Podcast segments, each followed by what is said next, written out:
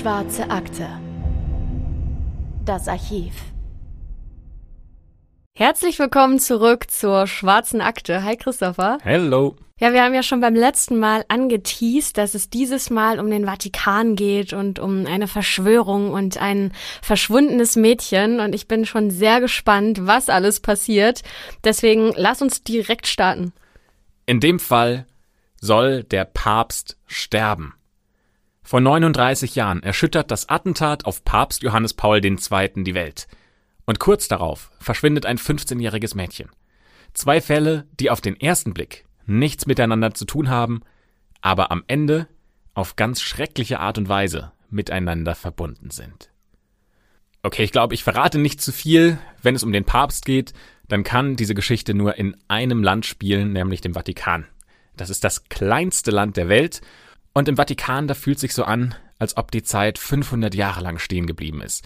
Für mich ist es eine Welt aus zwei verschiedenen Polen. Auf der einen Seite gibt es wahnsinnig starre Regeln. Alles geht sehr strikt nach einer Ordnung und von festen Abläufen umfasst. Ähm, darum, dass man das, was Gott in der Bibel wiedergegeben hat, ähm, so auch umsetzt. Ist alles streng hierarchisch, also es gibt viele Hierarchieebenen und ganz oben steht der Papst, der Stellvertreter Gottes auf Erden. Und wenn man sich so diese christlichen Werte anschaut, dann geht es viel um Verzicht, um Demut, so um diese gelebten christlichen Werte, Nächstenliebe. Aber auf der anderen Seite ist der Vatikan halt auch genau das Gegenteil, also nicht demütig, sondern es ist eine wahnsinnig prunkvolle Welt. Da ist viel Gold, viel Marmor, viel Kunst, prachtvolle Kirchen. Und der Vatikan Tja, was wissen wir eigentlich darüber? Ich finde, der Vatikan ist wahnsinnig verschwiegen. Wir wissen nicht, was hinter den Kulissen abgeht, wer da wirklich das Sagen hat. Und das meiste, was ich ehrlich gesagt über den Vatikan weiß, das kenne ich aus den Büchern von Dan Brown. Ach ja, der hat ähm, Illuminati und Sakrileg zum Beispiel geschrieben, ne? Richtig, genau, habe ich auch beide gelesen. Gute Bücher, by the way. Und die spielen im Vatikan. Und die sind voller Verschwörungen, schwarzer Schatten und Geheimnisse, die von der Öffentlichkeit ferngehalten werden müssen.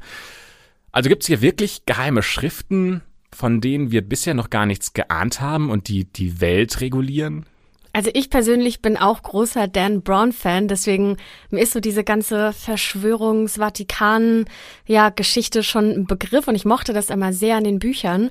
Deswegen kann ich gar nicht glauben, dass sowas wirklich in echt sozusagen in der Realität passiert ist. Wenn du die Filme gesehen hast und die Bücher gelesen hast, warst du auch schon mal vor Ort und hast dir das selbst angeschaut? Nee, leider nicht. Leider nicht. Ich glaube, ich war einmal als Kind dort, aber da kann ich mich überhaupt nicht mehr dran erinnern. Deswegen ähm, versuchen wir das Ganze jetzt, wenn wir die Welt beschreiben, so aus Bildern, die wir bei Google Maps gesehen haben ähm, und Fotos, die man überall finden kann, zu beschreiben, damit ihr eine Vorstellung davon habt, wie das überhaupt dort aussieht im Vatikan. Wir springen ins Jahr 1981 und die Welt ist hier auf jeden Fall noch ruhiger, als wir sie heute kennen. Es gibt kein Facebook, kein WhatsApp, kein YouTube, kein Internet, zumindest nicht mobil. Und es gibt zwar viele Touristen, die jedes Jahr zum Vatikan pilgern, aber keiner davon hält mal an, um ein Bild für Instagram zu schießen und wirft sich da in Pose, sondern man lebt noch viel mehr ja, ich würde mal sagen, so viel mehr im Moment. Ja, das kann man sich ja fast schon gar nicht mehr richtig vorstellen heute, ne? Du hast ja sofort dein Handy in der Hand und machst tausend Fotos und Videos und was weiß ich alles. Und du denkst eigentlich schon eher darüber nach, wie können denn eigentlich meine Follower oder die Leute, die mir auf Instagram folgen, wie können die das miterleben, was ich auch gerade ja, erlebe? Ja. Und das ist eigentlich mehr der Gedanke, als zu sagen, ich genieße jetzt mal, dass ich hier vor einem 500 Jahre alten, monströs tollen Bauwerk stehe, das auf mich einen Eindruck haben sollte. Ja, ist doch egal, tausend Likes, ist doch super. Und diese Ruhe, die der Vatikan im Jahr 1981 ausgestrahlt hat, die wird am 13. Mai 1981 mit einem Attentat auf Papst Johannes Paul II. durchbrochen. Dieser Tag ist nämlich der Gedenktag an eine der Erscheinungen der heiligen Maria. Das heißt, tausende Pilger und Gläubige, die versammeln sich auf dem Petersplatz, diesem großen Platz in der Mitte des Vatikans. Und ich glaube, man kann sich das so ein bisschen vorstellen, als ob Ed Sheeran jetzt ein Konzert geben würde. Oder wenn man einen deutschen Künstler suchen würde, dann wahrscheinlich Capital Bra. Capital Bra? Wie spricht man ihn aus? Kapi, wir nennen ihn Kapi. Kapi, okay. Ja. Das äh, ja, muss ja bestimmt dann richtig eng da auch gewesen sein vor Ort. Ne? Also äh, dicht zusammengedrängt, Menschenmasse und so. Aber ich kann mir das schon vorstellen. Ich persönlich glaube an keinen Gott. Das kann man, glaube ich, an der Stelle auch schon mal sagen. Ähm, aber ja, wenn du glaubst, dass der Papst der Mensch ist, der dich ja ganz nah an Gott heranbringt als jeder andere, dann ist das für einen strenggläubigen Menschen oder dann ist diese Reise ja auf jeden Fall ähm, was wert. Ne? Dann ja, lässt du das über dich ergehen, da in der riesigen Menschenmasse zu stehen, wenn du ihm ganz nah sein kannst. Überleg dir mal, was für ein krass intensiver Moment das für dich sein muss. Also du bist Katholik, du glaubst an Gott, du glaubst, dass der Papst die Person ist auf diesem Planeten, die dich am nächsten an Gott ranbringt und dann stehst du so einen Meter davon entfernt und darfst vielleicht sogar dem Papst die Hand geben. Was ja. für ein krasser Moment das ist. Und auch diese ganze Kulisse, die ist atemberaubend. Ähm, der Petersplatz, der ist umringt von über 140 Statuen, die die Heiligen der katholischen Kirche zeigen. Diese Statuen sind über drei Meter hoch und die schauen über die ganze Menge herab. Die schauen so auf diesen Platz. Und wenn man daran glaubt und wenn man weiß, wer diese Heiligen sind und daran erinnert zu werden, dass sie gerade dich beobachten, ich glaube, das berührt schon viele dieser Gläubigen, die ähm, auf diesem Platz stehen und auf den Papst warten. Das sind Tausende. Die wollen ihm einmal die Hand schütteln. Und der Papst versteckt sich nicht. Ja, heute, wenn man so an Prominente denkt, die sind eher bei einem Hinterausgang und versuchen schnell zu verschwinden. Nicht so der Papst. Papst ist jemand, der menschennah ist. Der möchte auch diesen ähm, Menschen nahe sein. Und er fährt an diesem Papamobil. Ich weiß nicht, ob du das kennst. Ja, ja, doch. Ist so ein ganz berühmtes Auto. Ähm, mit dem fährt er durch die Menschenmenge hindurch und gibt ganz vielen Menschen die Hand. Und ich glaube, für diese Menschen ist das so ein Once-in-a-Lifetime-Moment. Das machen sie vielleicht nur einmal in ihrem Leben und das werden sie immer in Erinnerung behalten. Also du kannst dir das ungefähr so vorstellen. Der Papst, der steht also jetzt auf seinem Wagen und er schüttelt so vielen Gläubigen wie möglich die Hand. Und aus dieser Menge, da bewegt sich plötzlich eine Hand über die Köpfe aller anderen Menschen um ihn herum und diese Hand hält eine Pistole in die Luft. Oh Gott. Aber keine große Pistole. Ja, eher so eine kleine. Es gibt davon sogar ein Video, da sieht man, wie der Papst eben dort steht und sich plötzlich diese kleine Pistole aus der Menge raushebt. Und wenn man auf diese Hand nicht achtet, dann ist es echt schwer zu sehen. Und ich muss auch ehrlich sagen, für mich sieht es fast so aus, als wäre das so eine Spielzeugpistole heute. Mhm. Und der Täter, der diese Pistole in der Hand hat, der schießt dreimal. Und einer der Kardinäle, die dort vor Ort sind, der sagt, dass er sich an diesen Moment noch genau erinnern kann. Es ist quasi so, als ob alles um ihn herum still wird und man sieht nur noch, wie diese Tauben wegfliegen. Und von dem Video, das man auch sehen kann, wie der Papst angeschossen wird, da sieht man, wie sich das Gewand des Papstes am Rücken aufwirbelt. Ähm, ich werde gleich noch erzählen, wie die Kugeln den Papst getroffen haben, aber es ist eine der Kugeln, die quasi aus seinem Rücken rauskommt und dann in dieses oh Gewand Gott, reinfliegt. Äh, ja. Zwei Kugeln treffen den Zeigefinger und den rechten Unterarm. Und die dritte Kugel, die trifft lebensgefährlich. Die tritt im Bereich des Dünndarms in den Körper ein und der Papst hat echt Glück, dass sie neben der Wirbelsäule wieder austritt und dass der Papst das überlebt hat. Das war entweder verdammt großes Glück oder Gott hat äh, seine Hand über den Papst gehalten. Und jetzt kommen wir zum Täter. Der Täter versucht zu fliehen, klar. Aber der wird von einem der päpstlichen Personenschützer gestellt und festgenommen und natürlich auch identifiziert. Sein Name ist Mehmet Ali Akjar. Okay, also rein der Name klingt jetzt schon mal sehr orientalisch, würde ich beschreiben. Aber warum hat der denn versucht, den Papst umzubringen? Das ist ein bisschen widersprüchlich. Also er sagt im Laufe der Zeit, über die Jahre hinweg, da gibt er mehreren ähm, Fernsehsendern zum Beispiel Interviews, er sagt ähm, in mehreren Briefen widersprüchliche Aussagen und wir versuchen die im Laufe des Podcasts so gut wie möglich darzustellen, damit man ja alles, was er sagt und was er von sich gibt, versteht und auch wie das im Widerspruch zueinander stehen muss. Also über das Motiv, warum er überhaupt versucht hat, den Papst zu attackieren. Und es gibt da zwei Haupttheorien, nenne ich sie mal.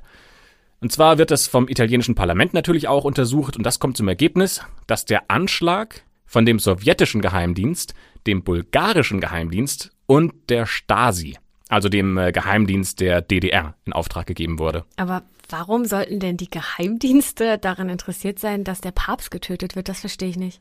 Ja, das wäre jetzt ein rein politisches Motiv, ne? Also die ähm, Sowjetunion, Bulgarien und die DDR, die sind ja sozialistische und kommunistische Staaten. Und Papst Johannes Paul II., der ist in Polen geboren. Und zu der Zeit, als er dort geboren wurde in Polen, war das ja auch noch ein kommunistisches Land oder ein sozialistisches Land.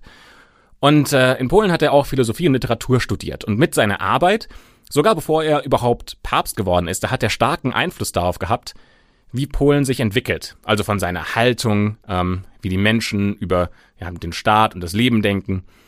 Und ähm, er hat maßgeblich mit seiner Arbeit dazu beigetragen, dass sich Polen von einem sozialistischen Land, von dem Sozialismus, hin zu einem demokratischen Land gewandelt hat. Okay, also der Großteil der ähm, polnischen Bevölkerung, der ist römisch-katholisch, ne? Richtig. Dann, äh, ja, dann hat seine Meinung dort ja auch ein wirklich sehr, sehr hohes Gewicht äh, ne, bei den Leuten. Und da kann ich mir vorstellen, dass das den kommunistischen Staaten jetzt nicht so gefallen hat, äh, wenn wir dieser Theorie Glauben schenken wollen, ne? Stimmt, also der ist in Polen wahrscheinlich sowas wie ein Popstar. Also der Star überhaupt zu seiner Zeit.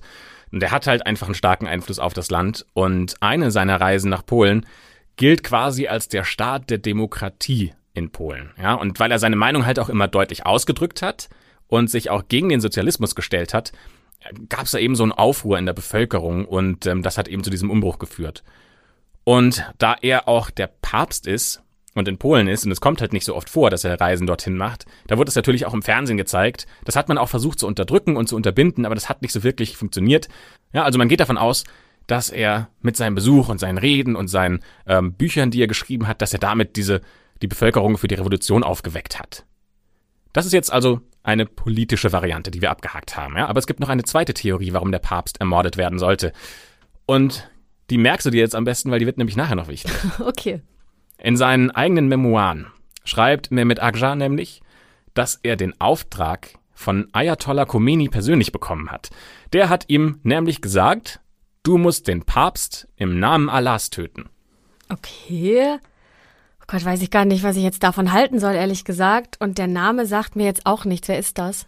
Okay, Ayatollah Khomeini. Ich muss ehrlich sein, ich muss das auch recherchieren, weil ich jetzt nicht, ähm, was Geschichte angeht, so fit bin, dass ich das alles aus dem Kopf weiß, sondern das habe ich jetzt äh, natürlich dann auch nachlesen müssen. Ayatollah Khomeini ähm, war der Präsident im Iran zu der Zeit.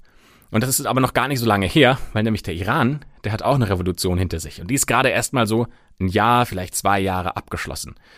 Und in den Jahren davor hat äh, Khomeini dafür gekämpft, dass der Iran aus einer uralten Monarchie, ja, die nennt man Schah, die hat über 2500 Jahre angedauert, dass der Iran zu einer Republik wird. Und aus diesem ganzen Umsturz geht Ayatollah Khomeini also jetzt als Präsident und auch als spiritueller Anführer hervor. Er hat nämlich das Ziel, einen Staat zu errichten, der auf dem Gesetz Gottes steht. Ja, aber da denkt ja dann jeder an einen Staat, der auch auf den islamischen Glaubensgrundsätzen beruht und der Papst wiederum führt ja den römisch-katholischen Glauben und damit ja auch die katholische Kirche an. Das heißt, damit wäre der Mord am Papst ja ein religiöses Motiv.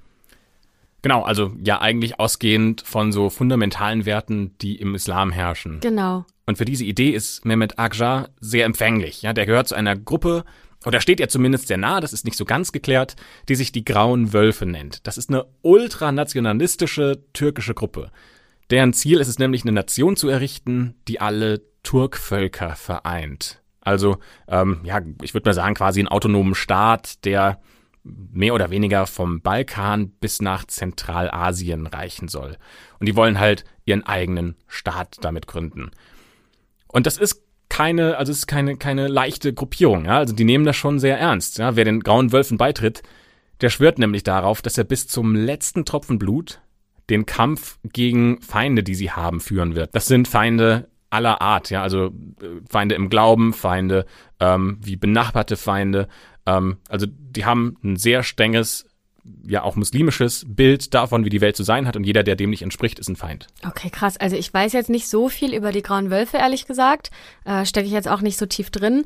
Aber das klingt für mich nach einer echt krassen Gruppierung, äh, wo jetzt auch nicht jeder reinkommt oder also reinkommen möchte, ne? Aber auch so gerade das, was du gerade meintest, ähm, bis zum letzten Tropfen Blut, das, also ich finde, das klingt sehr krass. Die sind äh, auf jeden Fall keine Gruppe, mit der man jetzt mal eben so zum Spaß was zu tun hat, Ja. sondern die meinen das, was sie machen, schon ziemlich ernst.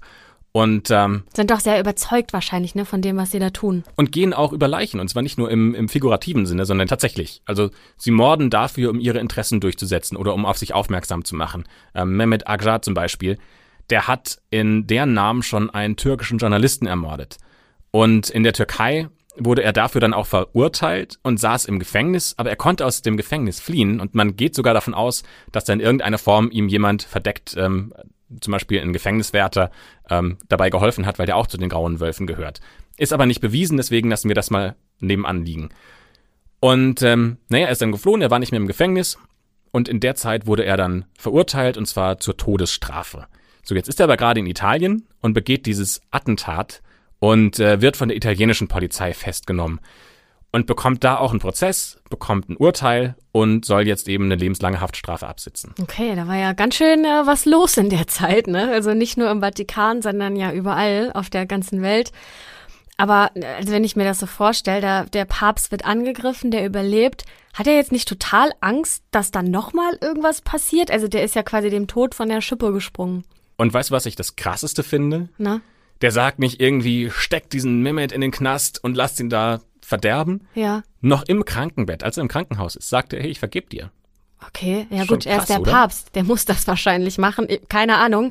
Aber, Aber selbst wow. wenn er der Papst ist, finde ich, ist das schon ein ziemlich krasser Move, zu sagen, jemand will mich töten und Mhm. ich vergebe dir. Und das wird er im Laufe ähm, der nächsten Jahre, ähm, da kommen wir dann nachher auch nochmal zu, wird er immer wieder solche Aktionen bringen, wo er sagt, hey, ich vergebe dir und ich möchte, ähm, dass es dir gut geht. Was ich äh, gerade in dieser Schnelligkeit, in dieser Kürze der Zeit, die nach diesem Attentat liegt, also noch auf dem Krankenbett, ähm, finde ich das schon, finde ich das schon bemerkenswert. Ja, auf jeden krass. Fall. Aber klar, jetzt ist äh, Sicherheit natürlich eine riesige Priorität für den Papst und auch im Vatikan. Das hat ja alle aufgerüttelt. Damit hat ja keiner gerechnet, dass sowas passieren kann. Und äh, wie das halt bei so vielen Katastrophen und Attentaten aber so ist, irgendwann wächst halt auch mal Gras drüber und es kehrt wieder Ruhe ein. Ja, das war ja auch ein Attentat, das gezielt den Papst treffen sollte. Das heißt, man kann ihn jetzt gut abschirmen. Ich glaube, seitdem, das war das Initial dafür, dass das Papamobil jetzt mit so einer ähm, kugelsicheren Glaskuppel Ah, ausgestattet okay, ist, wo der ja. Papst jetzt drin sitzt, damit er nicht mehr halt aus der Ferne erschossen werden kann, sondern der ist jetzt halt sicher. Kann jetzt natürlich auch keinem mehr die Hand geben, aber das war halt so der Kompromiss, den man dann eingegangen ist. Also kann jetzt halt nur noch ähm, in dieser Kuppel sitzen, fahren und äh, den Gläubigen rauswinken. Und äh, das öffentliche Leben geht daher eigentlich ja gewohnt seinen Gang. Es geht wieder weiter. Mhm. So auch für Emanuela Orlandi. Schöner Name. Ist richtig schön, oder? Wir sind nämlich jetzt schon zwei Jahre weiter, ja, im Jahr 1983, zwei Jahre nach dem Attentat auf Papst Johannes Paul II. Emanuela ist 15 Jahre alt und sie ist das vierte von fünf Kindern von Ercole und Maria Orlandi. Auch schöne Namen. Ihr Vater, da habe ich jetzt mehrere Quellen für gefunden, der ist entweder Angestellter der Vatikanbank oder Angestellter im Haushalt des Papstes. Also auf jeden Fall kennt er den Vatikan und das System Vatikan auch von innen und arbeitet irgendwo im engeren Kreis ähm, der Angestellten rund um den Papst. Genauso übrigens wie Emanuela und ihre vier Geschwister. Ja, die Familie wohnt nämlich in der Vatikanstadt und äh, sie haben freien Zugang zu den Gärten des Vatikans. Das ist schon, das ist schon was Besonderes. Normalerweise kommst du da nämlich nicht einfach so rein, sondern du musst dich vorher anmelden und dann darfst du nur Teile des Gartens anschauen. Und die haben da einfach, also die dürfen da rumlaufen, wie sie wollen. Und ich habe mir da Bilder von angeschaut und alter Schwede, ist richtig schön. Also diese Gärten, nur um mal so eine Einordnung zu kriegen, der Vatikan ist ja super klein und die Hälfte von dieser Fläche, das sind eben diese Gärten. Das sind sehr gepflegte Wiesen, ja, auf diesen Wegen, da wechseln sich Sonne und Schatten ab, weil da halt Bäume stehen, die Schatten spenden. Man kann verschiedene Brunnen plätschern hören, die auch mehrere hundert Jahre alt sind. Und ähm, vor allem im 16. Jahrhundert, da wurden diese ganzen Gärten ausgebaut und noch äh, schöner gemacht. Das heißt, heute stehen hier immer noch Kunstwerke und Skulpturen, ähm, die für die höchsten christlichen Vorbilder und Heiligen gebaut wurden. Also irgendein Papst hat das dann halt in Auftrag gegeben und hat äh, eine Statue ähm, dorthin gestellt bekommen, die man dann heute noch, ja, man kann sich da heute hinsetzen und an der gleichen Stelle denken, wo vielleicht schon mehrere berühmte, heilige, katholische ähm, Priester auch schon kluge Gedanken gehabt haben. Also ich glaube, das war schon wahnsinnig beeindruckend. Ja, ich finde, das klingt sogar ein bisschen romantisch, wie du das alles äh, ja beschrieben hast, wie aus einem schönen kitschigen Roman fast. Und ich an Emanuelas Stelle hätte da wahrscheinlich jede freie Minute irgendwie bei Sonnenschein dann im Garten gesessen. Also es klingt schon sehr, sehr schön. Ja, vor allem ist ja in Rom und Italien das Wetter häufiger gut, als es jetzt bei uns in Deutschland Ja. ist. Das heißt, sie hat wahrscheinlich den Großteil des Jahres einfach das Privileg, in einem der schönsten Gärten der Welt zu sitzen und da einfach entspannen zu dürfen. Naja, Emanuela hat jetzt auch gerade die Zeit dafür. Es sind nämlich Sommerferien. Emanuela, die hat gerade das zweite Jahr einer weiterführenden Schule ähm, fertig gemacht. Die ist 15, die hat jetzt gerade auch Sommerferien. Das heißt, ähm, die kann jetzt endlich mal wieder so ein bisschen entspannen, weil ich glaube, dass sie das ganze Schuljahr über auch ziemlich viel Druck empfunden hat, weil sie nicht so die beste Schülerin ist. Also es kann sein, dass sie nach Hause kommt und die Eltern sind sauer, weil sie jetzt vielleicht äh, in Mathe nicht so gut war, wie sie das gerne sein möchte. Aber sie ist auch engagiert. Also sie spielt Querflöte und nimmt dafür dreimal pro Woche Unterricht und macht das auch in den Ferien weiter. Ja, also es ist nicht so, dass sie sagt, hey, Ferien sind Ferien und ich mache hier gar nichts mehr, sondern den Querflötenunterricht, den macht sie trotzdem noch. Sehr vorbildlich. Hast du auch ein Instrument gespielt? Nein.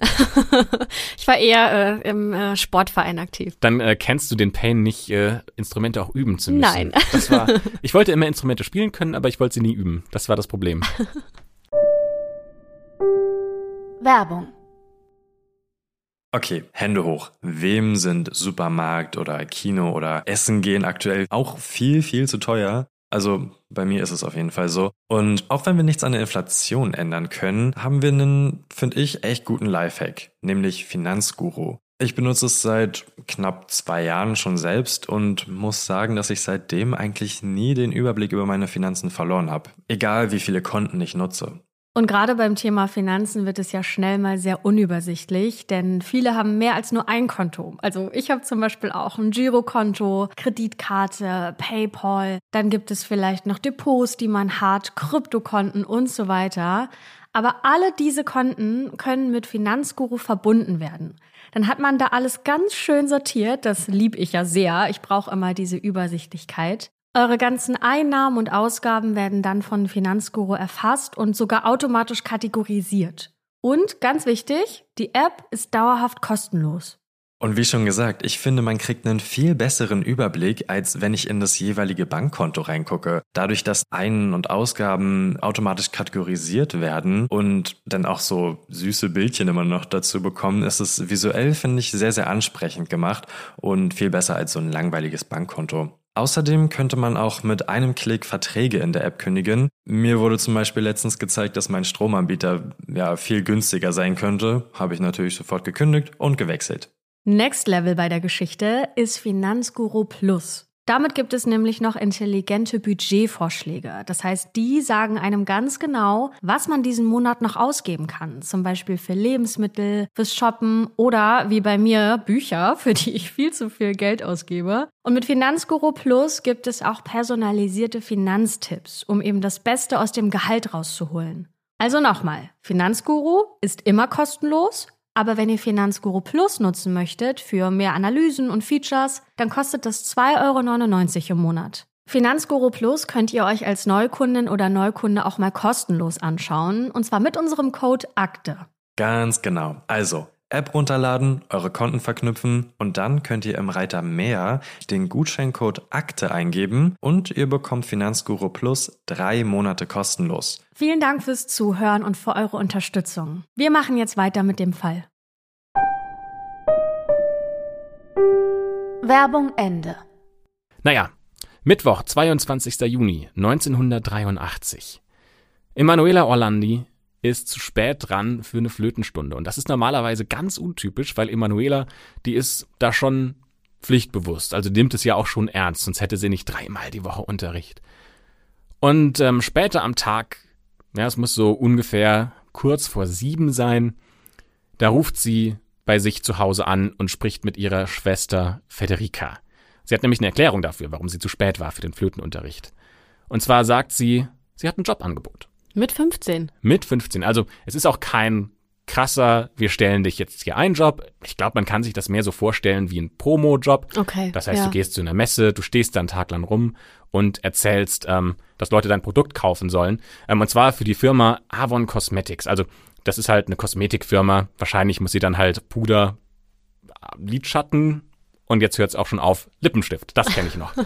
Wahrscheinlich muss sie da sowas vertreiben. Also es ist halt ein, ein Tagesjob, ja. Und ähm, Federica sagt aber, bevor du dich dafür entscheidest, sprich lieber vielleicht nochmal mit unseren Eltern. Ja, finde ich, ist auf jeden Fall ein guter Tipp von der Schwester. Ich kann mir auch vorstellen, dass der Vater, ne, weil er ja eben im Vatikan arbeitet, dass der da so ein bisschen konservativ unterwegs ist und ähm, ja, ein Nebenjob bei einem Kosmetikunternehmen seiner Tochter vielleicht auch nicht so gut heißen würde, weil das ist ja schon ein bisschen oberflächlich, ähm, ne, sage ich jetzt mal so. Ähm, also ja, ist auf jeden Fall ein guter Tipp der Schwester. Ja, und Emanuela beschließt aber erstmal, dass sie das gar nicht mit den Eltern besprechen möchte, sondern ähm, sie will es mit einer Freundin besprechen. Ja, und sie hat eben diese Flötenstunde gehabt und sie sitzt noch an der Bushaltestelle zusammen mit dieser Freundin und spricht mit ihr über das Angebot. Die Freundin muss dann aber los, die will ja auch nach Hause, ist ja schon spät am Abend und tja, das ist der letzte Augenblick, in dem Emilia Kontakt zu Freunden oder Familie hatte. Sie wird vermutlich später nochmal von einem Zeugen in einem schwarzen BMW gesehen, aber ab diesem Zeitpunkt gibt es kein Lebenszeichen mehr von Emanuela. Keine Spur, keine Aufnahmen von einer Überwachungskamera, kein Kleidungsstück, das man findet.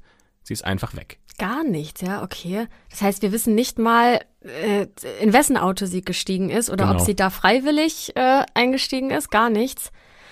Okay, aber das wird ja zu Hause vermutlich nicht direkt aufgefallen sein, ne? Weil ich stell mir das so vor, du bist Teenager, kommst ein bisschen zu spät nach Hause, das ist ja fast schon normal, ne? Dass du dann äh, ja dich noch mit Freunden triffst, dich verquatscht, ähm, Eis essen gehst oder Vielleicht andere Dinge auch ein tust. Date. Ja, also man weiß nicht.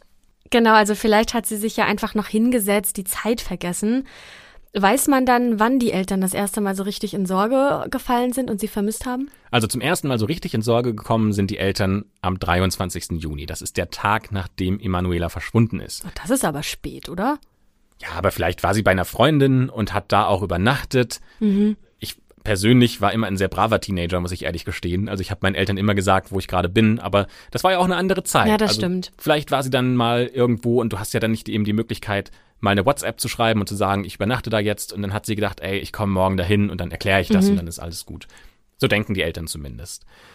Naja, nächster Tag, die Eltern fangen an nachzuforschen. Ja, klar, als erstes rufen sie bei der Musikschule an und fragen, Moment mal, unsere Tochter war doch gestern hier, warum ist sie nicht nach Hause gekommen? Ja, die können da aber auch nicht weiterhelfen. Dann ähm, fragen sie bei Freunden, aber auch die wissen natürlich nicht, wo sie abgeblieben ist. Naja, und äh, fragen dann auch die Polizei und die Polizei sagt, ja, aber fragen Sie doch nochmal hier und dort und dort. Das machen sie auch und nachdem das alles ergebnislos ist, sagen sie am gleichen Tag noch, wir möchten eine Vermisstenanzeige schalten. Also sie sind sehr schnell, was ähm, von Prozess des Verschwindens bis hin zu, wir haben jetzt eine Anzeige bei der Polizei aufgegeben, angeht. Und dann geht's auch Schlag auf Schlag, ja. Also am äh, nächsten Tag veröffentlichen die Zeitungen die Telefonnummer der Familie und Hinweise über Emilia, damit jemand da anrufen kann und sagen kann, hey, wir haben sie gesehen, damit die Öffentlichkeit darauf aufmerksam wird. Und am Samstag, den 25. Juni 1983 um 18 Uhr gibt es einen Anruf bei der Familie. Es ist ein Junge, Pierre Luigi, der ist 16. Ja, und er sagt, er hat am Piazza Navona noch Emanuela gesehen. Ja, sie hätten einen schlechten Haarschnitt gehabt und äh, sie hätte sich als Barbarella vorgestellt. Und sie hat gesagt, dass sie von zu Hause weggelaufen ist, weil sie gerne Produkte von der Firma Avon verkaufen möchte. Okay, also er weiß schon mal, dass sie bei der Kosmetikfirma arbeiten möchte. Das ist ja schon, also finde ich, ein glaubwürdiger Hinweis. Ich finde es witzig, dass er sie äh, beschreibt mit, sie hat einen schlechten Haarschnitt. Ähm, Aber es könnte so ein bisschen Punk sein, oder? Also, Ja. dass das sehr bewusst auch ist, um sich so von diesem, ich sag mal, diesen Establishment äh, auch des Vatikans abzusetzen und abzugrenzen. das stimmt. Also, wie glaubwürdig hältst du denn den Anruf? Da kommen wir noch drauf. Ja, wir bewerten diesen Anruf noch sehr detailliert. Es gibt aber auch noch einen zweiten Anruf. Ja, am 28. Juni. Da meldet sich ein Mann mit dem Namen Mario. Und der sagt, dass er eine Bar in der Nähe der Ponte Vittorio besitzt. Ja, die ist quasi nur eine Straße vom Vatikan entfernt. Also direkt am Tiber. Ähm, das ist der Fluss, der mitten durch die Stadt, also durch Rom fließt. Und da besitzt er eine Bar. Also gar nicht mal so weit weg von zu Hause. Und er sagt, er hat eine neue Kundin. Die heißt Barbara. Und die hätte ihm gesagt, dass sie von zu Hause abgehauen ist, aber sie sagt auch, ich möchte dann wieder zurückkommen. Okay, also die Namen sind ja schon mal ähnlich. Vielleicht hat ja einer der beiden den Namen nicht ganz verstanden. Also Barbarella, Barbara, ne, das geht ja schon in die gleiche Richtung. Vielleicht wechselt sie auch einfach hin und her und hat Ja. halt gesagt, ich mache mir jetzt mein Pseudonym und hier nenne ich mich mal so, hier nenne ich mich mal so und guck, womit ich mich wohlfühle. Genau, und gleich wäre ja auch, dass auch hier wieder die Info kam, dass sie von zu Hause weggelaufen ist. Also, ja, weiß ich nicht. Ist, ist das ja echt? Hat er die wirklich gesehen? Ähm, Also zumindest können wir sagen, wie es weitergeht mit den Eltern. Das ist natürlich erstmal beruhigend, dass jemand sagt, ich habe deine Tochter gesehen. Ja. Auf der anderen Seite hast du keine klare Spur, ähm, die man verfolgen kann. Ja? Also du hast keine, ja, keinen, keinen griffigen Anhaltspunkt. Und deswegen entscheiden sie sich dafür, dass sie am 30. Juni, also eine Woche nachdem sie verschwunden ist, komplett Rom durchplakatieren lassen. Mit vermissten Anzeigen, mit 3000 Plakaten. Und wenn ihr selbst auch sehen wollt, wie dieses Plakat aussieht, dann könnt ihr in den Shownotes schauen, weil da haben wir das verlinkt. Ähm, Anne, beschreib mal, wie Emanuela für dich wirkt. Also das Erste, was mir aufgefallen ist, und ich weiß, das ist sehr subjektiv, aber ich finde sie sehr hübsch. Ich finde sie sehr schön. Ich finde aber auch, dass sie nicht aussieht wie 15, oder? Also ich finde, sie sieht sehr jung aus. Aber sie lacht mit einem breiten Grinsen auf dem Bild und ja, sie sieht einfach sehr sympathisch aus. Ich finde vor allem dafür, dass das Bild 1983 entstanden ist oder Anfang der 80er, sieht sie eigentlich so aus wie jemand, der heute auch auf einem Bild zu sehen sein könnte. Also Ja. so mit einem umgedrehten Basecap, vermute ich zumindest. So ein bisschen cool, ein bisschen hip. Also sie scheint schon ja eine fröhliche Person gewesen zu sein und also heute würde sie wahrscheinlich, also heute sieht ein Jugendlicher wahrscheinlich genauso aus wie sie damals. Ja, Und unter diesem Foto von ihr steht ganz fett Scompasa, Scompasa, Scompasa. Ich weiß nicht, wie man es ausspricht. Es tut mir leid, mein Italienisch ist eingerostet. Ähm, das heißt verschwunden.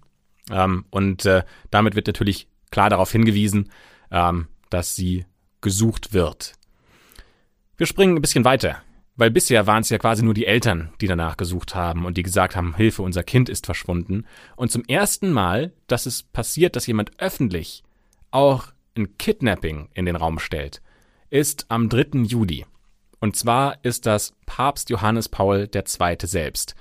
Der ist mittlerweile wieder genesen, also dieses Attentat ist ja auch schon zwei Jahre her und mittlerweile ähm, ist er quasi wieder im, im Papstdienst. Und es gibt ein Gebet, das wird ähm, dreimal am Tag zur gleichen Zeit gesprochen, das heißt Engel des Herrn. Und da im Rahmen dieses Gebetes sagt er zum ersten Mal öffentlich und bringt diesen Verdacht ins Spiel, dass Emanuela gekidnappt sein könnte.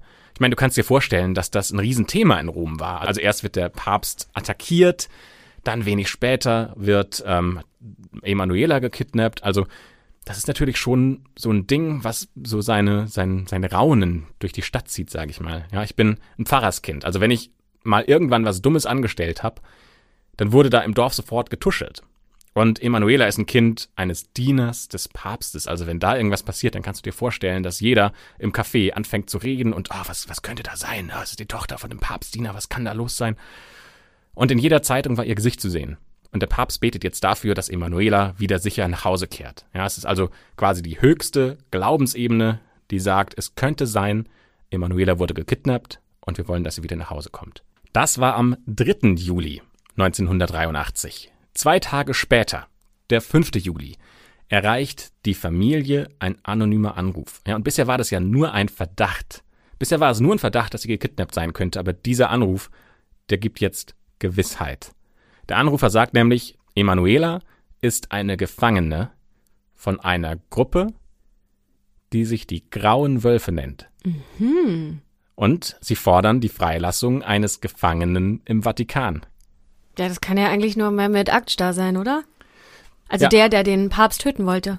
Genau, um den handelt es sich. Also die Grauen Wölfe melden sich bei der Familie und sagen, hey, wir haben einen Austausch vor. Und zwar wollen wir den Attentäter des Papstes im Gegenzug für eure Tochter.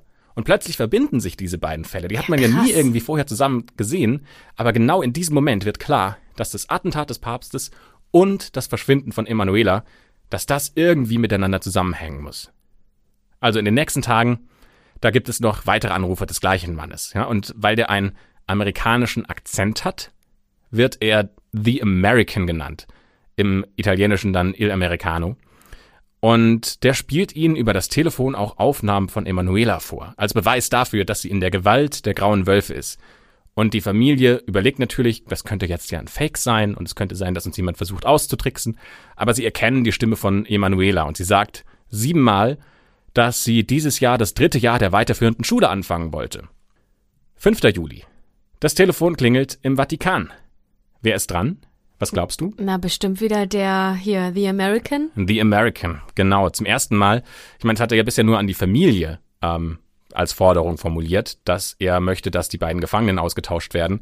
Zum ersten Mal gibt es aber diesen Moment, wo er das öffentlich quasi beim, beim Staatsbüro des Vatikan formuliert und sagt, ich möchte, dass Mehmet Ali Agca freigelassen wird. Okay, aber da ist er ja auch an der richtigen Adresse, weil die Familie kann ja nicht die Freilassung ähm, ja, beeinflussen, sag ich mal. Ne?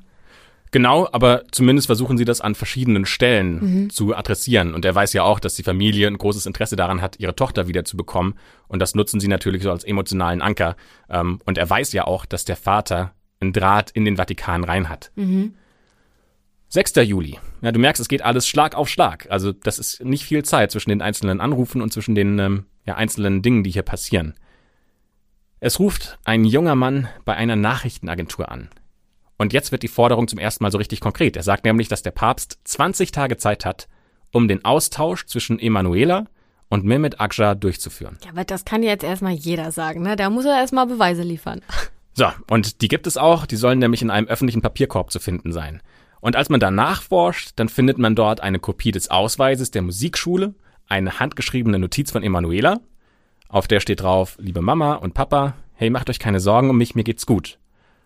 Tja, und ähm, jetzt haben wir die Beweise, jetzt erwartet wahrscheinlich jeder eine schnelle Entscheidung.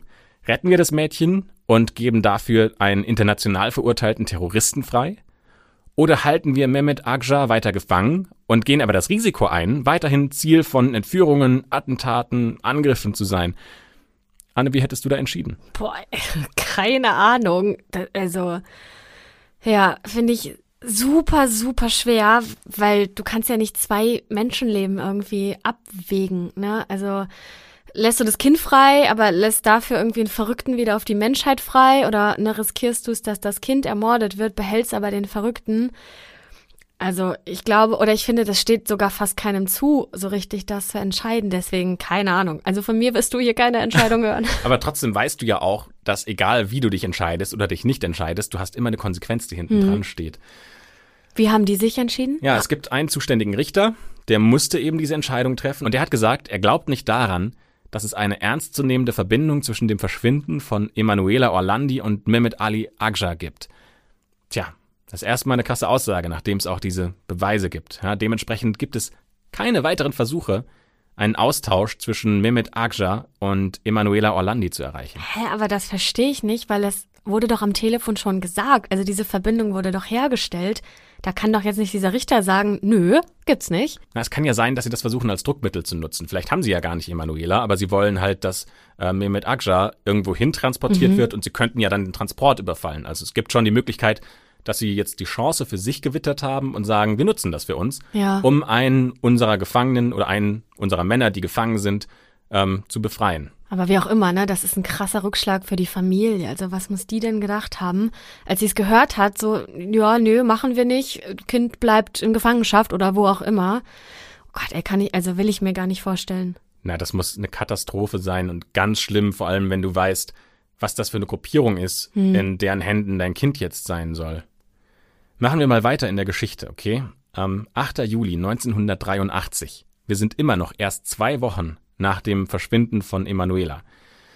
Da ruft ein Mann bei einem Klassenkameraden von Emanuela an. Und der hat auch genau die gleiche Forderung, die er auch beim Vatikan gestellt hat. 20 Tage Zeit, um Emanuela und Mehmet auszutauschen. Ja, und er verlangt außerdem eine direkte Telefonverbindung zum Staatssekretär des Vatikans. Natürlich hat diese Freundin oder der Freund äh, von Emanuela hat das natürlich weitergegeben an die Behörden und die haben gesagt, okay, um die Verhandlungen zu vereinfachen und um ja, erstmal so auch eine Sicherheit herzustellen, geben wir diese direkte Telefonverbindung an eben diese Person, die diese Anrufe tätigt. Und ab dem 18. Juli steht diese direkte Verbindung zwischen dem Vatikan und den Verhandlungsführern der vermeintlichen grauen Wölfe. 16 Mal ruft The American von verschiedenen Telefonzellen aus an. Und er gibt übrigens zu, und jetzt kommen wir zu der Frage, die du vorher aufgeworfen hast, dass Pierluigi und Mario, also die beiden Jungen, die sich bei der Familie gemeldet haben und gesagt haben, wir haben Hinweise darauf, wo Emanuela verschwunden sein könnte und dass sie jetzt sich Barbarella nennt und davon und von zu Hause weggelaufen sein könnte, da gibt er zu, dass das Mitglieder der Grauen Wölfe sind. Ja, okay, alles klar. Dann äh, können wir auch ausschließen, dass die beiden uns in irgendeiner Form weiterbringen, ne?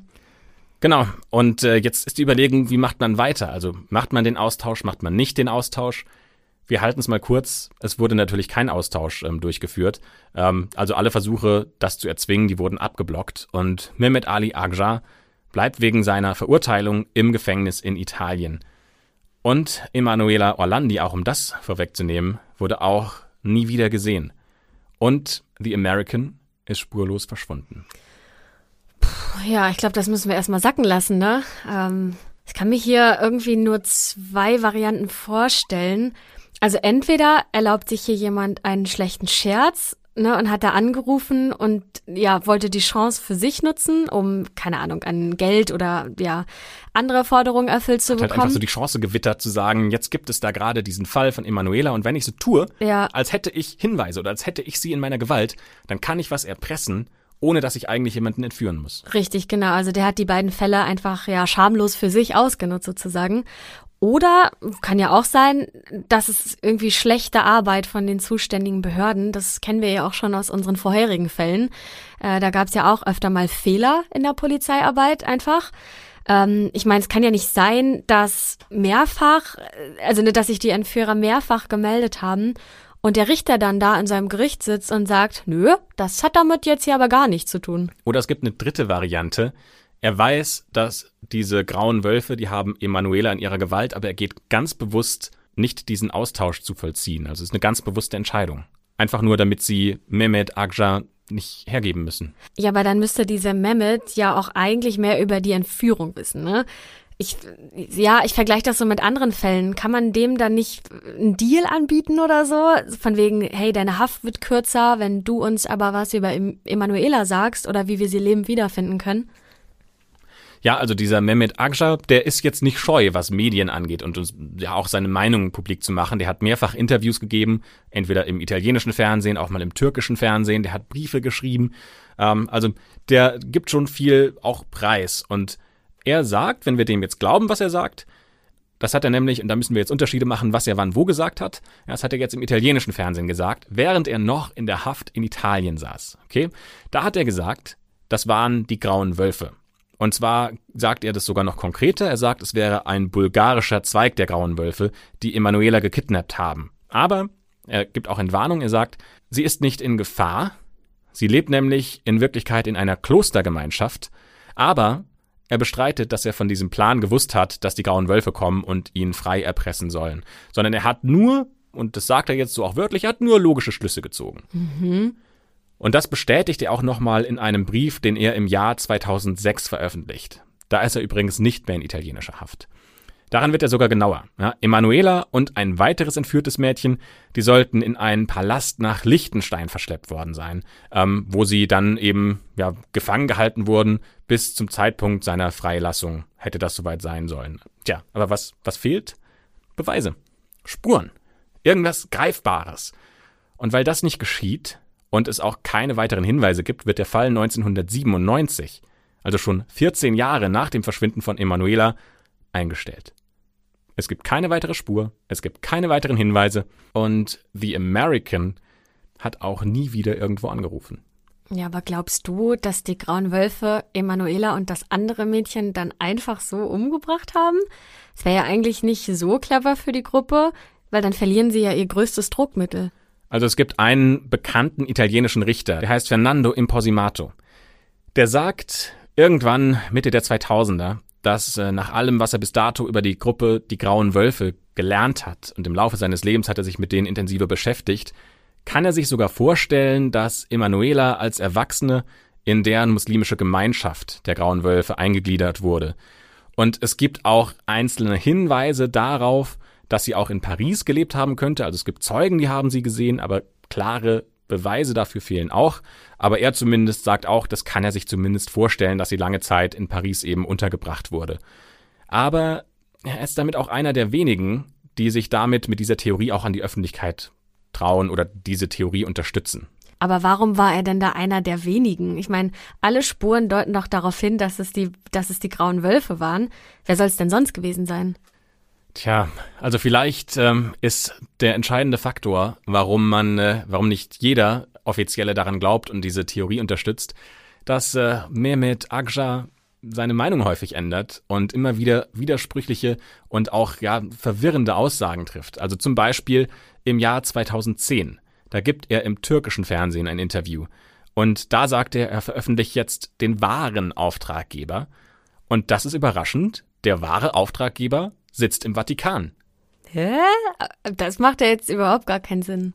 Und es wird jetzt nämlich noch krasser. Also er sagt nicht nur, dass die Entführung von Emanuela aus dem Vatikan kam, er sagt auch, und jetzt halte ich fest, dass das Attentat auf Papst Johannes Paul II. auch aus dem Vatikan heraus, herausgeplant wurde. Ach Quatsch, wer soll denn im Vatikan Interesse daran haben, dass der Papst ermordet wird?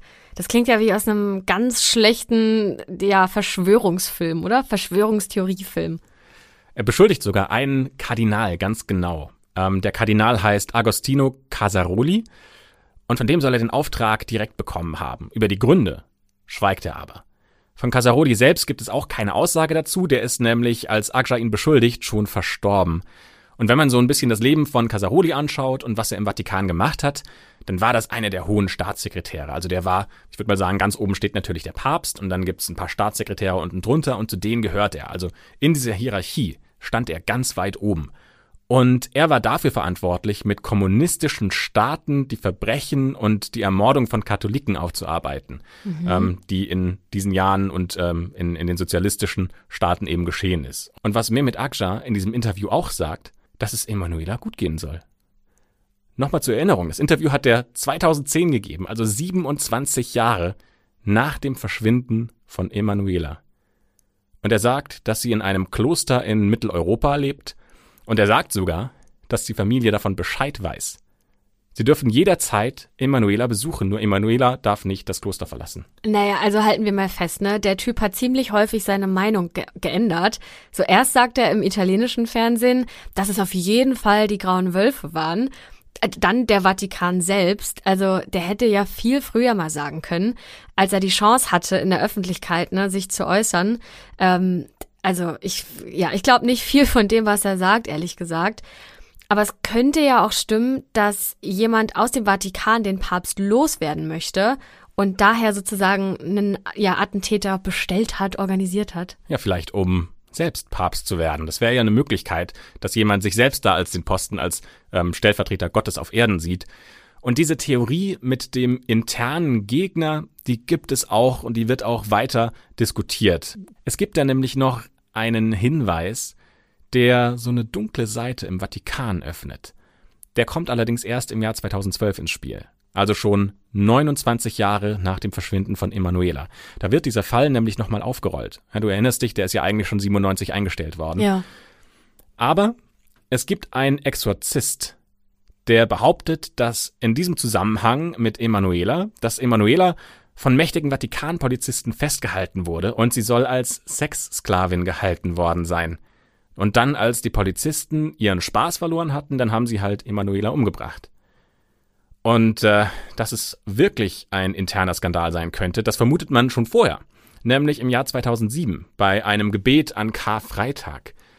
Da sagt nämlich der zuständige Pastor im Petersdom, dass viele abscheuliche Verbrechen nicht aufgeklärt werden. Und er sagt wörtlich, nehmt das Geheimnis nicht mit ins Grab. Dass so ein Appell am Karfreitag kommt, das ist schon wahnsinnig ungewöhnlich, weil da geht es ja eigentlich darum, dass Jesus für die Sünden der Menschen gestorben ist. Also ich sag mal so für, für Christen eher ein, ein glücksbringendes, also ein Trauermoment Karfreitag, aber Vorbereitung auf Glücksmoment an Ostern, ähm, wo Jesus ja dann im christlichen Glauben aufersteht. Und dass er in diesem Kontext sowas sagt, auch vor versammelter Mannschaft, da sitzt der Papst im Publikum. Das ist schon sehr außergewöhnlich. Und naja, also dieser Fall hat ja Rom und Italien sehr aufgerüttelt.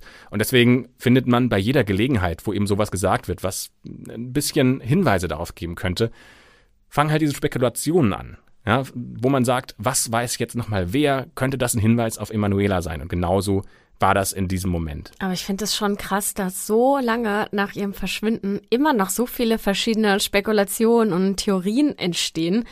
Und dass auch auf die ganzen Aussagen verschiedener Leute noch so viel Gewicht gelegt wird. Ja, aber du musst dir auch vorstellen, dass ja Rom und der Vatikan eben bis zu diesem Zeitpunkt so ein bisschen das Gefühl der Unantastbarkeit hatte.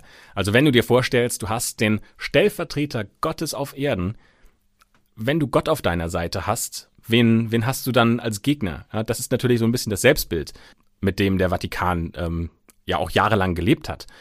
Und der Papst ist schon immer öffentlich mit dem Papamobil durch diese Menschenmengen gefahren und nie ist was passiert. Also, dass jemand ihn dort ermorden möchte und nicht nur seinen Segen empfangen will, das war bis dahin einfach kein realistisches Szenario. Und es kommt noch ein vermeintlicher Beweis ans Tageslicht. Allerdings erst 2017, ja, also erst vor drei Jahren. Da wurde nämlich ein Dokument veröffentlicht und das hat bisher in einem Safe im Vatikan gelegen, irgendwo in einem Keller. Hat nie jemand irgendwie angeschaut. So, und dieses Dokument soll Beweise beinhalten, dass hohe Ausgaben dafür existieren, dass man Emanuela versteckt hält. Unter anderem Arztrechnungen oder auch Ausgaben, um sie in einem Internat in England zu verstecken.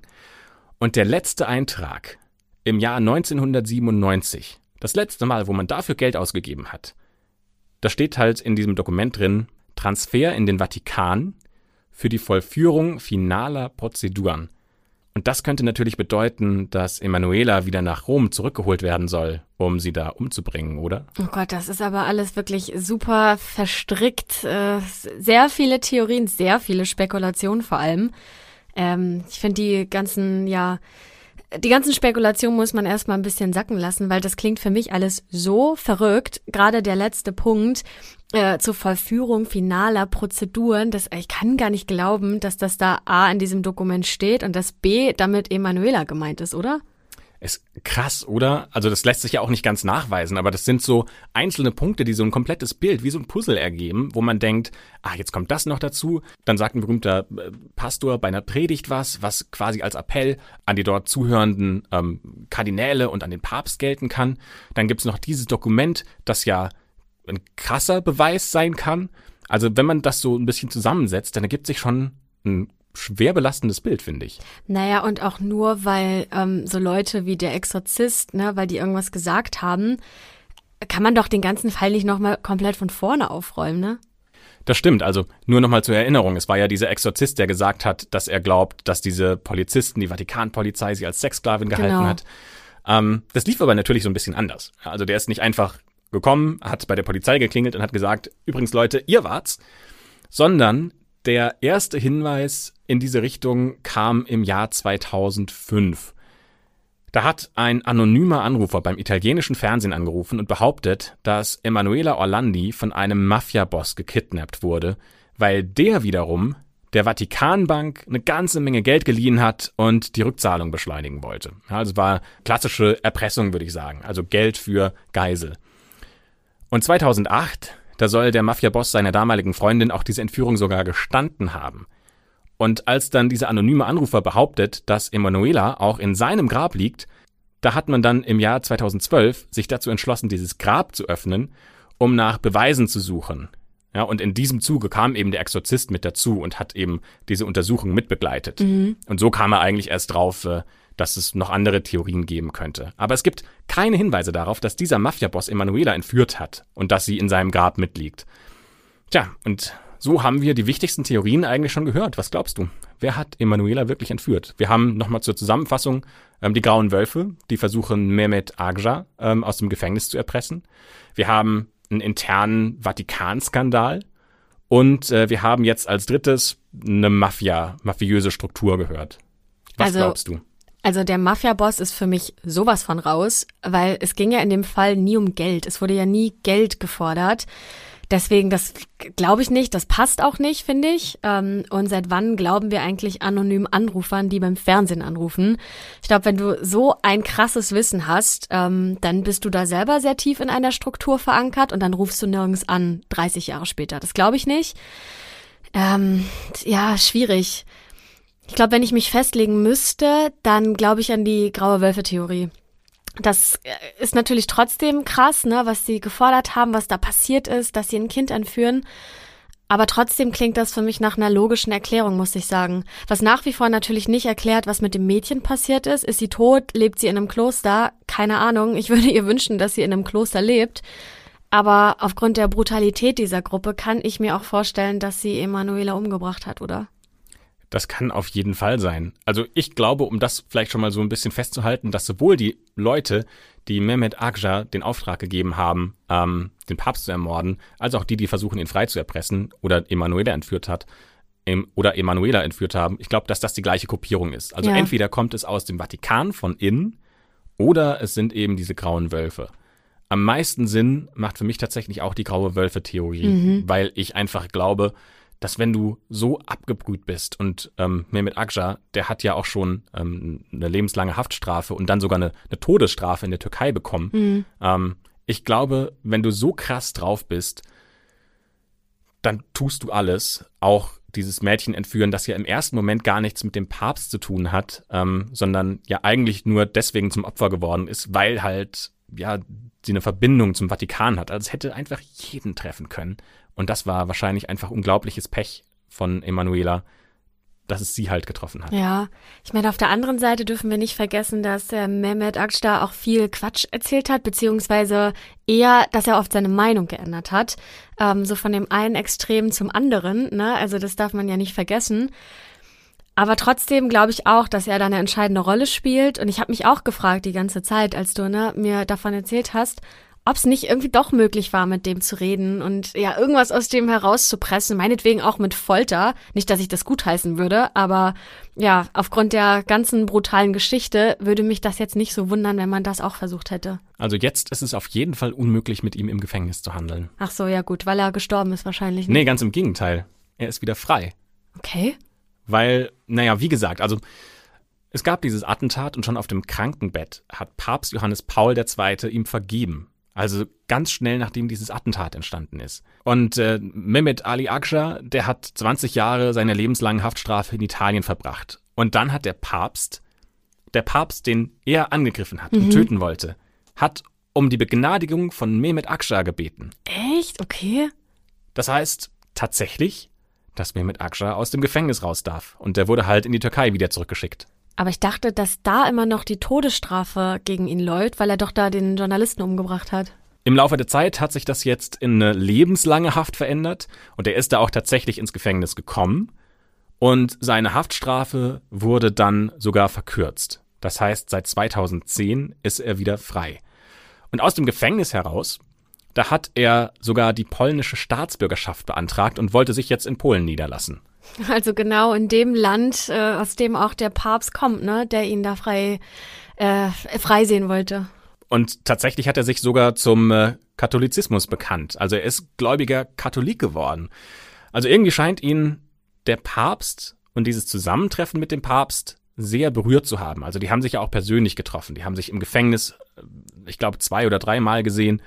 Also es scheint schon was in ihm bewirkt zu haben. Und äh, 2014, da geht er nämlich zum Grab des mittlerweile verstorbenen Papst Johannes Paul II. und ähm, er will dort zwei ähm, Rosensträuße niederlegen, aber er wird ähm, dann festgenommen, weil er ohne gültiges Visum ähm, im Schengen-Raum sich bewegt hat. Also weil er ohne gültiges Visum nach Italien eingereist ist. Aber es klingt ja schon so, als hätten die beiden irgendeine tiefe Verbindung, auch wenn die Umstände drumherum ja doch sehr schwierig waren. Das könnte man so sagen. Wäre da nicht. Oh Gott, wäre da was? Naja, es gibt auch ein Interview aus dem Jahr 2010. In dem sagt er nämlich, dass das Christentum und das Judentum am Ende sind und er nur Mohammed als letzten Propheten akzeptiert. Also anscheinend hat der Typ sehr gerne Interviews gegeben äh, zu seinen Lebzeiten. Aber ne, wie vorhin, also ich kann mich nur wiederholen. Ich weiß nicht, was ich dem glauben soll, weil er von einem Moment zum nächsten ständig seine Meinung ändert. Und das hat auch der Richter des Verfahrens rückblickend über Mehmet Akşar gesagt. Das ist ein direktes Zitat. Er hat gesagt, von Anfang an hat Ali Akşar nur geschauspielert. Er nahm uns bei der Hand, führte uns bis zu einem bestimmten Punkt, dann schubste er uns wieder weg. Wer immer ihm folgte, stand am Ende ohne belastbare Beweise da, die Akşars Version hätten stützen können. Akşar war ein meisterhafter Schauspieler. Er hat mit den Ermittlern, der Polizei und der öffentlichen Meinung nur gespielt. Ja, aber genauso habe ich ihn auch empfunden, anhand deiner Erzählung, muss ich sagen. Ich glaube auch ehrlich gesagt, dass es schwierig ist, ihm irgendwas zu glauben, weil er ein paar Jahre später einfach irgendwas komplett, das komplette Gegenteil Ja. behauptet. Naja, aber der Fall ist noch nicht abgeschlossen. Auch wenn wir jetzt schon lange über diesen Fall geredet haben und wir verschiedene Möglichkeiten diskutiert haben, Dieser Fall geht immer noch weiter. In den letzten Jahren wurden nämlich immer wieder Knochen im Vatikan an verschiedenen Stellen gefunden. Zum Beispiel bei Renovierungsarbeiten. Und äh, man hat diese Knochen gefunden und sofort geht die Diskussion los. Könnte das Emanuela sein? Aber bis jetzt deutet noch nichts darauf hin, dass einer dieser Knochenfunde zu Emanuela führt.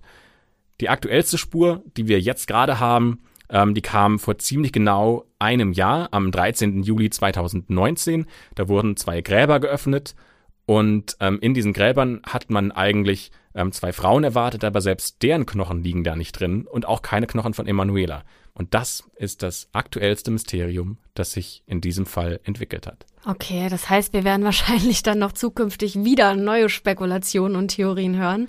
Also ich glaube, das ist ein Fall bis zur endgültigen Klärung wird das immer ein Thema sein, gerade weil diese Vatikan-Theorie so wahnsinnig fruchtbar ist, weil man da auch gerne eine Verschwörung mit reinpackt und man sie ja auch aus diesen Büchern, wie wir es am Anfang besprochen haben, ja. kennt. Gerade weil es ähm, diesen Zusammenhang mit den grauen Wölfen gibt und auch dort die Verbindung sehr stark zu sein scheint. Also es gibt einfach viele Möglichkeiten, die sehr starke Stränge bilden und ich glaube, auch weil das halt dieses Land und, und diese Region um Rom so aufgerüttelt hat, wird es immer dann, wenn es irgendwas Unerklärliches in Rom geben wird, die Theorie geben, das könnte ein Hinweis auf Emanuela sein. Ich glaube, wir können festhalten, dass das heute ein sehr komplexer Fall war. Es gibt super viele Theorien, Spekulationen und verschiedene Stränge. Und daher würde uns das total interessieren, ob euch sowas gefallen hat. Mögt ihr solche komplexen Fälle oder ist es dann doch too much? Braucht ihr eher eine klarere Linie? Gebt uns gern allerhand Feedback, da freuen wir uns total. Und das könnt ihr uns wo geben, Christopher? Das könnt ihr uns entweder per Mail schicken an schwarzeakte.julep.de oder ihr gebt uns eine Bewertung auf äh, zum Beispiel Apple Podcasts. Da könnt ihr uns am besten fünf Sterne geben, das freut uns natürlich sehr. Und dann könnt ihr da auch in die Kommentare reinschreiben, ähm, was ihr euch denn wünscht für die Zukunft. Also ob ihr eher einen Fall und den dafür intensiver mit allen Möglichkeiten oder zwei Fälle und die dafür ein bisschen gestrafter, ähm, was euch besser gefällt. Genau, und dann freuen wir uns, wenn ihr nächste Woche wieder zuhört. Bis zum nächsten Mal.